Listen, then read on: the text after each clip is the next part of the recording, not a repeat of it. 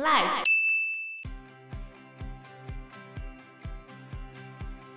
志刚跟出使的使团回到中国的时候，他们总共有访问了十一个国家，然后又把他们的日记跟报告都呈交给慈禧太后。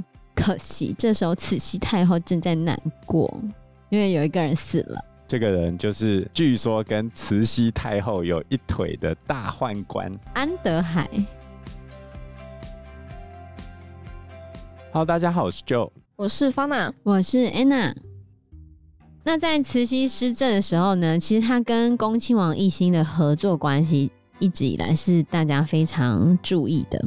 在刚开始的时候，他们还是有吵一架哦，就他觉得恭亲王奕欣太嚣张了，所以他就开始去削减恭亲王奕欣的议政王的这个职位。怎么样嚣张？在张荣的书里面是这样写的啦，啊，就是慈禧呢有给恭亲王奕欣一些特权，就是奕欣可以不用在慈禧面前下跪。不用叩拜他，可是因为他每天都要见面嘛，嗯，后来他就发现奕欣越来越不尊重他，就是很随便，好，甚至会用对待其他女人的方式来去对待他，就可能不是很尊重他就对了。简单来说就是功高震主啊，因为很他事情很多，你要说他礼不礼貌，那也是你看他怎样，你看他不顺眼怎样都嘛不礼貌，他抖了一下眼睛你就觉得他不礼貌啊。对，反正慈禧就找了个理由，很生气的用他儿子的名义写了一道圣旨，然后要去拔他议政王的职位就对了。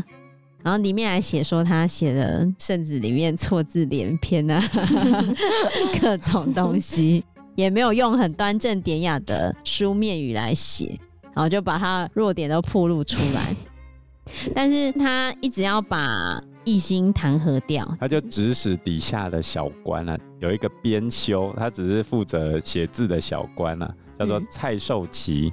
对，没错，他有这样一个小官蔡寿祺来去弹劾恭亲王奕欣，里面写了奕欣的很多个罪状，然后但是这些罪状呢，其实都没有实质。你听他的罪嘛，第一个揽权，他权力很大；第二个纳贿，收贿赂，好，再来。徇私骄淫，太骄傲了，目无君上，没把皇上放在眼里。告诉我哪一件事情有真实证据？好吧，你要说收贿，那你告诉我收贿的人在哪里？他收了什么？做了什么事情吗？嗯，都没有啊，什么都没有。目无君上更不用讲了。我说你目无君上，那你就目无君上啊。然后后来在其他王公大臣的调停之后呢？就还是拔掉议政王的职位了，但是我恢复他军机大臣的职位，等于我吓吓你啊，让你还可以继续参加这些政务啊，但是我拔掉你一个头衔呢。对，而且还有写到说，一心知道慈禧的厉害啊，伏地痛哭，趴在地上哭，做出了他很服从慈禧的旨意，听从他裁决的姿态。但是其实慈禧本来就动不了他。因为奕欣后面真正的老大是慈安，哦，慈禧只是要呛呛他，所以他敲奕欣，其实目的是要敲慈安。哦，是这样子哦。而且在《慈禧大传》里面，他为什么会去电恭亲王奕欣？有三个说法。第一个说法是因为安德海，我们等一下要提到、这个，等一下会提到安德海呢，是慈禧太后旁边一个他非常宠幸的太监。然后有一个说法是安德海一直在慈禧旁边讲奕欣的坏话，因为慈禧本来就不太能够出去跟他们见面嘛，他们就算在参政的时候也是垂着帘子的。然后据说奕欣是个非常节俭的人，他有时候会叫他们不可以就是那么浪费、那么铺张。可是你叫他们不能那么铺张浪费的时候，其实很多时候是限制到这些外面跑的这些太监们，所以安德海就会觉得。可恶！一心的这些政策害我过得没有办法那么好，他就会找机会来去讲一心的坏话。那这件事情有没有呢？应该是有的。就是安德海会在面前挑拨慈禧跟一心的感情，然后让慈禧太后越来越讨厌奕欣，这是其中一个原因。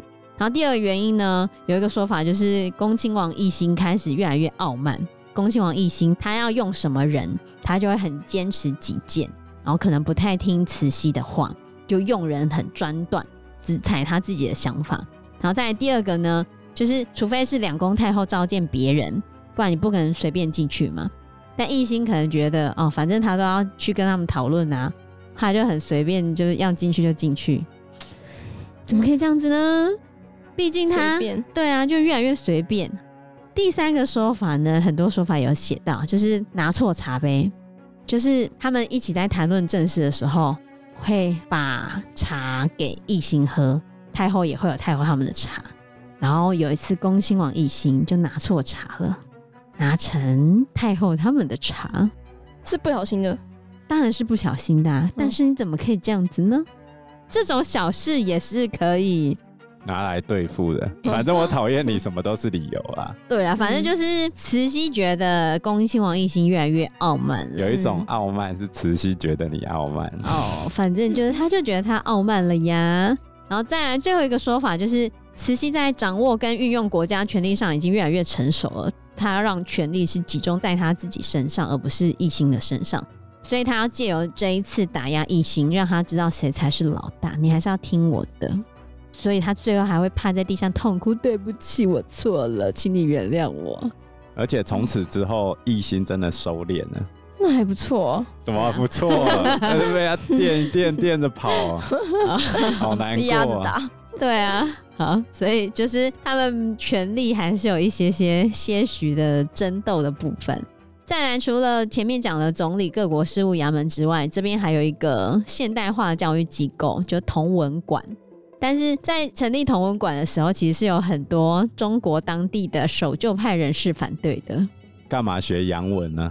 对，而且你怎么可以让外国人当老师？很多人很生气的，要反了。对，而且我们都是科举取士的，你怎么可以来这边，然后弄一个 什么什么那些外国的东西呢？这就感觉就是像我们现在台湾很多外师，嗯，他们其实没有教师证哦。那你觉得他到底可不可以教？像我女儿他们的幼儿园之前曾经录用过水手，最后那一班的小朋友教出来，他们英文超会骂脏话。哈，真的假的？真的啊。回家都骂脏话给爸妈听啊，因为老师就很习惯骂脏话。天啊，那学校有没有怎么样？有啊，后来那个老师被 fire 啊，是该 fire。所以原本同文馆只是要培训一些翻译的人，一开始反对人并不多，但是因为一心的建议，慈禧打算把这个学校变成也会教天文啊、算术啊，还有一些自然科学的理工学院。嗯，因为中国就没有人会自然科学嘛，所以他们就要请外国人来教。然后大家请外国人来教，你就要遵从外国人为师。那中国一般觉得一日为师，终身为父，他们是非常尊重老师的。可他们很讨厌外国人呢、啊，他们觉得我们怎么可以认那些洋鬼子为师傅呢？所以里面很多大臣是非常反对的，甚至连同治的老师。有一个是蒙古族的倭人大学士，他也非常生气啊，他就上奏折给慈禧说，外国人是我们的仇人，他毁了我们的圆明园，杀害我们的臣子跟人民，这是我们很大的耻辱啊！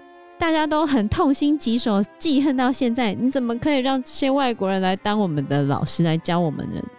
然后后来慈禧也很高招，因为倭人他毕竟是同治的老师诶、他讲的话，你还是要听一下嘛？那怎么办呢？他后来要怎么按奶他？他跟他说：“好啦好啦，不然你帮我介绍一个我们中国人可以教自然科学的，你觉得如何？”他就介绍不出来啊，讲不出话，因为就没有办法推举有自然科学学士的人来任教啊。嗯，海倭人就很生气，但 是他也不能怎么办，所以他又无可奈何，那怎么办呢？然后有一次他在帮同治皇帝上课的时候，就难过到哭了起来。反正他就对这整件事情非常难过，就对了。他后来还说他要辞职，但是慈禧也不让他辞职，就让他请永久性病假。哇，那他们真的很讨厌外国人呢？对啊，他们没有办法接受这种迅速变迁的社会啊，不然怎么办？就好像外星人突然来到地球，然后跟你讲说我是外星人，那现在要来当你老师。而且像另外一个 同志的老师叫翁同龢，他也是跟倭人一样啊，里面很多守旧派其实跟倭人的感受是很相似的，也许是这样子，他们才会那么黑慈禧吧。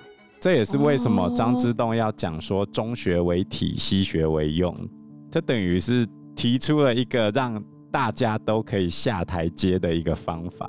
就是我还是学中国的东西，但是器物上我就学西洋人的没关系啦，守住本心就好了。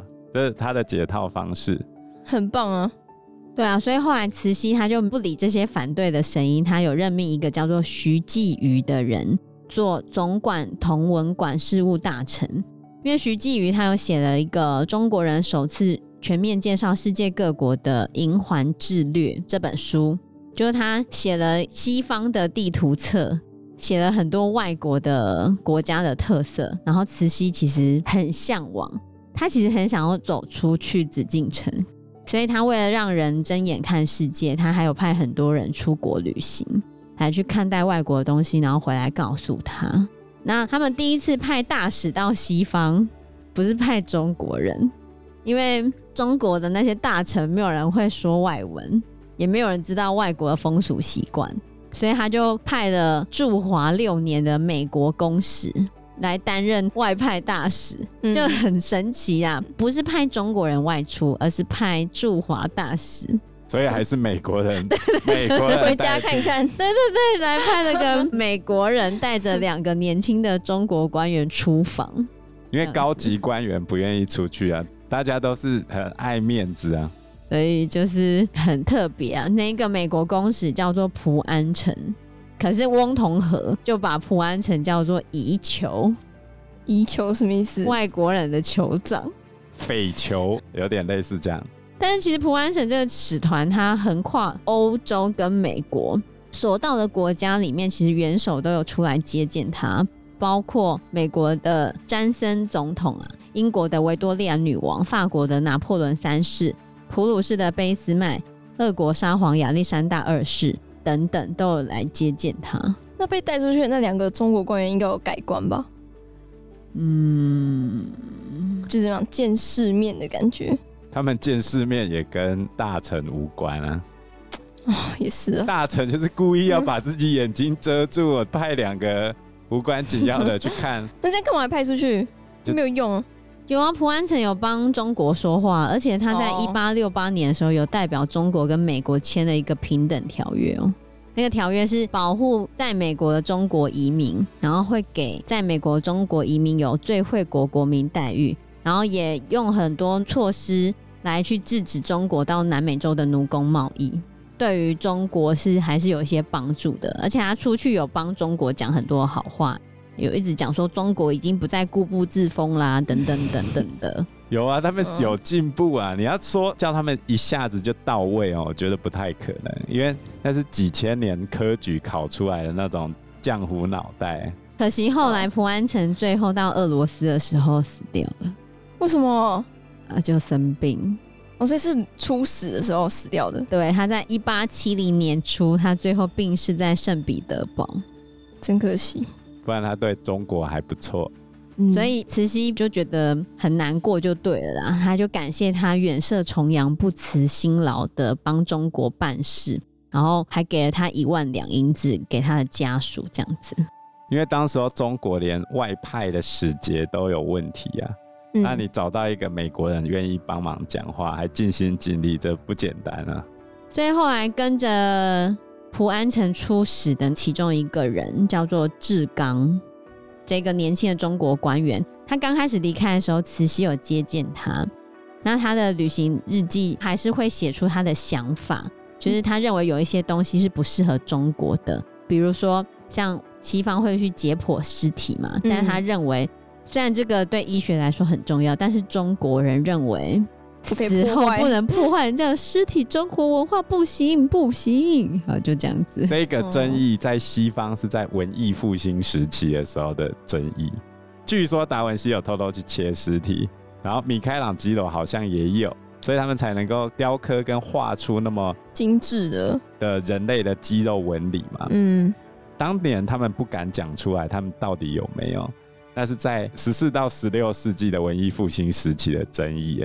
可是中国到了十九世纪了才在吵这件事情。最后，那个志刚跟出使的使团回到中国的时候，他们总共有访问了十一个国家，然后又把他们的日记跟报告都呈交给慈禧太后。可惜这时候慈禧太后正在难过，因为有一个人死了，所以他的资料好像都石沉大海了。这个人就是据说跟慈禧太后有一腿的大宦官，叫做安德海。慈禧身为一个寡妇，最被人家好奇的事情是什么呢？应该就是她的感情吧。